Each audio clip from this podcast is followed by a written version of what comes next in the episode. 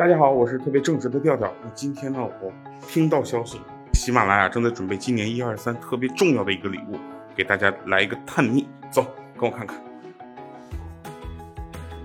喜马之夜，欢迎之都市剧院，一般人不能进。据说里面特别多的高科技，舞台整个绝了，带你们看看。嗯嗯，走反了。呃，从那边进。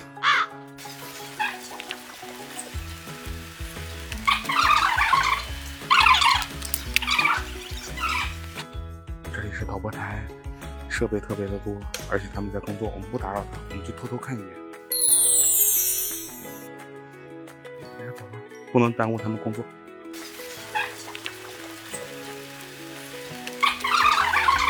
我们一会儿去问问导演。我们为什么要做这个洗马之夜？我们这次其实更希望的是能够跟用户建立一个更加直观的一个桥梁去做连接，也是希望用户能够通过一场晚会或者一个可视化的东西，能够了解到咱们喜马拉雅啊究竟有多少精彩的 IP 内容、精彩的这些呃音频的内容，然后我们通过舞台的形式把它表现出来，同时也是能够给我们站内很多一些非常优秀的主播创作者啊，能够有一个展现的舞台，让观众们能够呃更近距离的认识他们啊，接触他们。对，基本上是这样的一个呃浅层的逻辑。因为今年也是喜马拉雅成立九周年，所以我们也是希望有一个纪念性意义的活动。呃，同时公司其实今年也是在整体品牌做了一个升级和创新，就我们在强调。希望能够做到每一位用户每一天的精神食粮啊，所以我们觉得可能精神食粮到底是什么？希望用个晚会来做一个非常直观的一个表达。这个基本上就是可能综合来说啊，概括性的讲，我们为什么要做这样一场晚会。对喜马拉雅之夜最大的不同，也跟其他的同类型有可能会被划为同类型的这样的活动，这个最大的不同有什么？可能就是说，我们这次其实更多采用的是一个剧情式的一个串联方法。我们这晚会其实是完全呃放弃了主持人这么一个角色，用一个呃更创新、更新颖的方式，然后能够让观众有一种哎耳目一新的感觉。这个晚会，我们还是希望能够套一个大的故事背景，这个故事背景能够方便用户去理解我们想表达的所谓的这个活动或者晚会的精神内核是什么。比如说，如果一场晚会我们从头到尾可以分成不同的篇章，那个是常规晚会的做法啊。第一篇章是什么，要表达什么主题？但是我们其实还是希望能够用一个相对来讲用户啊知晓度比较高，更能够跟他们快速产生连接的这么一个大的故事背景啊，去融入到晚会当中。所以用户在一边看晚会节目的时候，又像一边在看一个大剧情的电影，去舞台化、沉浸式的一个大剧情的晚会。然后第二个点其实是关于我们的这个声音技术。因为喜马拉雅是一个呃音频内容为主的平台，所以我们希望在晚会当中也能够强调和凸显这个音频或者音效技术的这个重要性。所以我们在整个晚会当中去采用了这个杜比音效啊，我们是五点一声道的这么一个设计在里边。所以用户在看这场晚会的过程当中，其实是可以听到非常非常细节的一些声音的细节。呃，就刚才说到这个整个这个。呃，应该说这个节目吧，对，是还是有一个剧情的，是，那我们就请老师来跟我们聊一聊，好吧？请高老师来吧。哎，高，来吧，那我们说一说吧。的确，像晚会，尤其是像咱们这样的一个以声音传达和声音本质探索为主题的这样一个晚会，以如编辑这样一个职位，我其实个人觉得还是就是说一种很对我自己也好，对这个行业也好，是一种很新的尝试。主要是因为这次的确，我们从整个的一个内容框架也好。从晚会的整体的一个设计也好，包括基于呃融入我们喜马拉雅自有的很多 IP 的一个内容打造的一个流畅度以及整体性也好，其实这些都需要就是说要有一个专职专门的团队来进行细致和深入的工作。呃，有没有一些就是想跟我们提前透露的，就是说对吧，便于我们整个晚会的理解的这样一些小的这个提示啊？第一个就是说从你整个观感上面来说，我们更多的我们给你呈现的其实是一个故事，虽然它是一个晚会的载体和形式，但是大家其实可以是以一种很沉浸感的方式，你仿佛在看一个剧情，你是不知不觉中啊，我们。有这个自信，说您能被带入到这样的一个剧情氛围当中啊，在这样的一个氛围过程中，你可以跟着我们一路去领略我们各种精彩的内容设计。我觉得这是内容设计上面一个，也是我们对这个希望能够在观众当中形成的这样心目当中的一个极大的一个期待和印象啊。另外一个呢，就是说，其实我们喜马拉雅基于这样一个声音的平台，然后这次我们内容打造上，其实做出了在声音的表达和呈现上啊，以这个故事为载体，我们引入了很多技术化的手段。好的，好的。那我们这边魏子老师有没有这个想要跟我们透露的？第一个点可能就是来源于他们真的是下了很大的功夫去了解喜马拉雅这个平台。呃，首先他们其实呃作为我们整个晚会内容的这么一个呃共创吧，其实他们做了很多前期的了解工作。刚才高老师没讲，其实我们用的是一个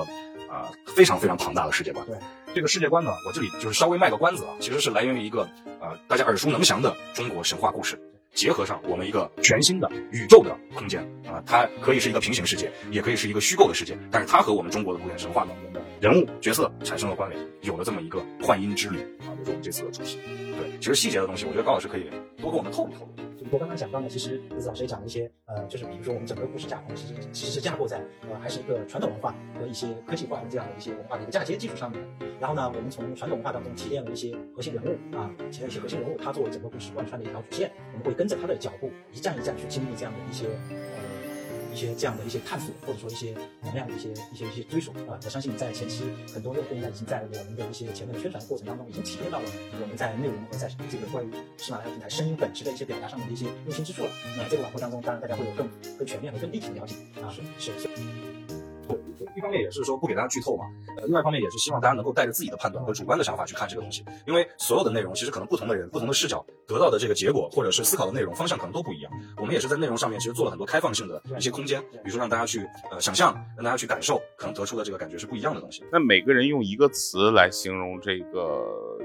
晚会，好不好？我愿意用奇幻这一个词来形容。当然，这个奇幻不是大家传统理解意义上的奇幻，我说的奇。我愿意把它拆解来理解，奇其实是新奇。嗯嗯，为什么日常生活中存在各种各样的能量？我们是呃声音，然后我们喜马拉雅平台上有各种各样的声音的内容，对不对？但是我们这次晚会其实用新奇的角度，用新奇的形式，然后来给大家呈现了一个新奇的效果，这是我希望能够达到效果。第二个换字呢，其实刚刚我们的整个副标题当中其实也叫叫幻音之旅。为什么用这个换字？希望呈现第一个是科幻，因为我们这次内容当中，其实我们融入了站内很多科幻性的一些 IP 啊，这个稍后呃后续的内容当中，大家可能自己会看到。另外一个呢，就是说，其实我们本次这个创作过程中，我们也运运用了很多偏呃一些科技化呃一些偏呃具有一些前沿一点的这种技术和呈现手段。我相信这个从内容和技术两端啊，大家应该能够体会到我所谓的奇怪的吧。我可能用一个名词来去这个形容我们这场晚会，我称它为桥梁。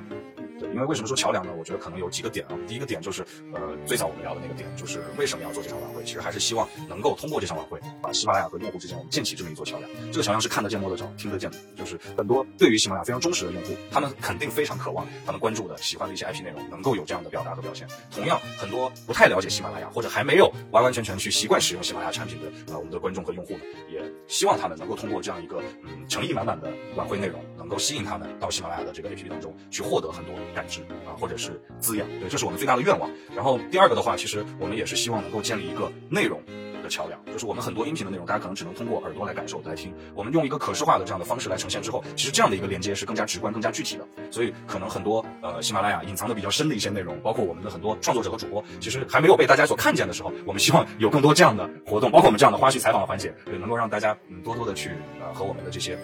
可能其实也是非常需要被大家认识，或者跟大家去交朋友的内容和朋友一起去多多互动。所以我觉得“桥梁”这个词，呃，一方面是我们呃喜马的一个心愿，就是希望能够跟用户交朋友，跟用户好好的对话，好好的互动，能够得到用户很多的反馈，也是我们做这个晚会更重要的一个心愿。在晚会播出完之后，也是特别欢迎大家呃到各个地方，就是我们能看见的所有地方去说出或者去写下嗯对于这个晚会的观后感也好，无论他是表扬的，还是批评的，还是吐槽的，我们都一定会虚心接受，因为我们希望未来可以做出更多更好的内容，能够得到大家很满意的一个反馈啊，就是这样。十二月三号晚上七点半，喜马拉雅 APP《喜马之夜》幻音之旅，不见不散。